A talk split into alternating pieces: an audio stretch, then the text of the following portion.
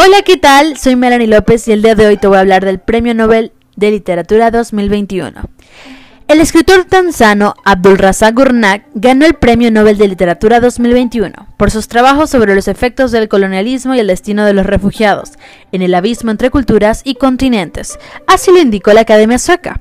Abdul Razak Gurnak creció en Zanzibar, en un archipiélago frente a la costa de Tanzania, y él nunca consideró que la posibilidad de ser escritor. Él decía, nunca se me ocurrió. Y lo contaba en una entrevista. No era algo que puedo decir cuando era pequeño. Quiero ser escritor. Supuso que se convertiría en algo útil como un ingeniero. Pero realmente el día de hoy es un escritor que tiene ya 10 novelas publicadas y dejó África cuando tenía 18 años y llegó a Inglaterra como refugiado para trabajar como profesor de literatura inglesa y postcolonial en la Universidad de Kent en el Reino Unido.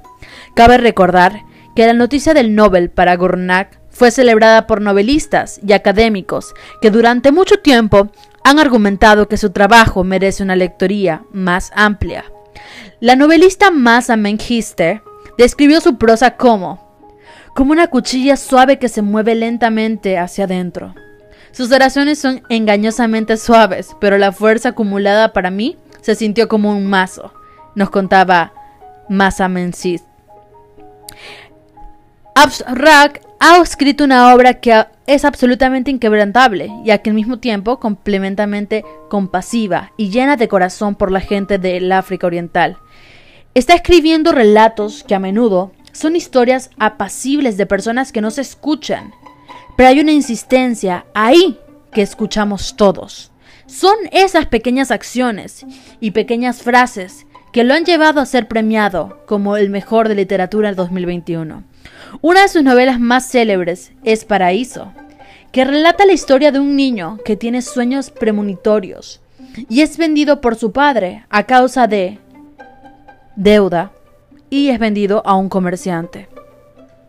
Laura Winters, una escritora, una crítica de The New York Times en 1996, califica a este libro, llamado Paraíso, como una fábula iniciativa de madurez brillante y oblicua y añadió que Precario Silencio era una obra que describe hábilmente la agonía de un hombre atrapado entre dos culturas, cada una de las cuales los repudia por sus vínculos con la otra.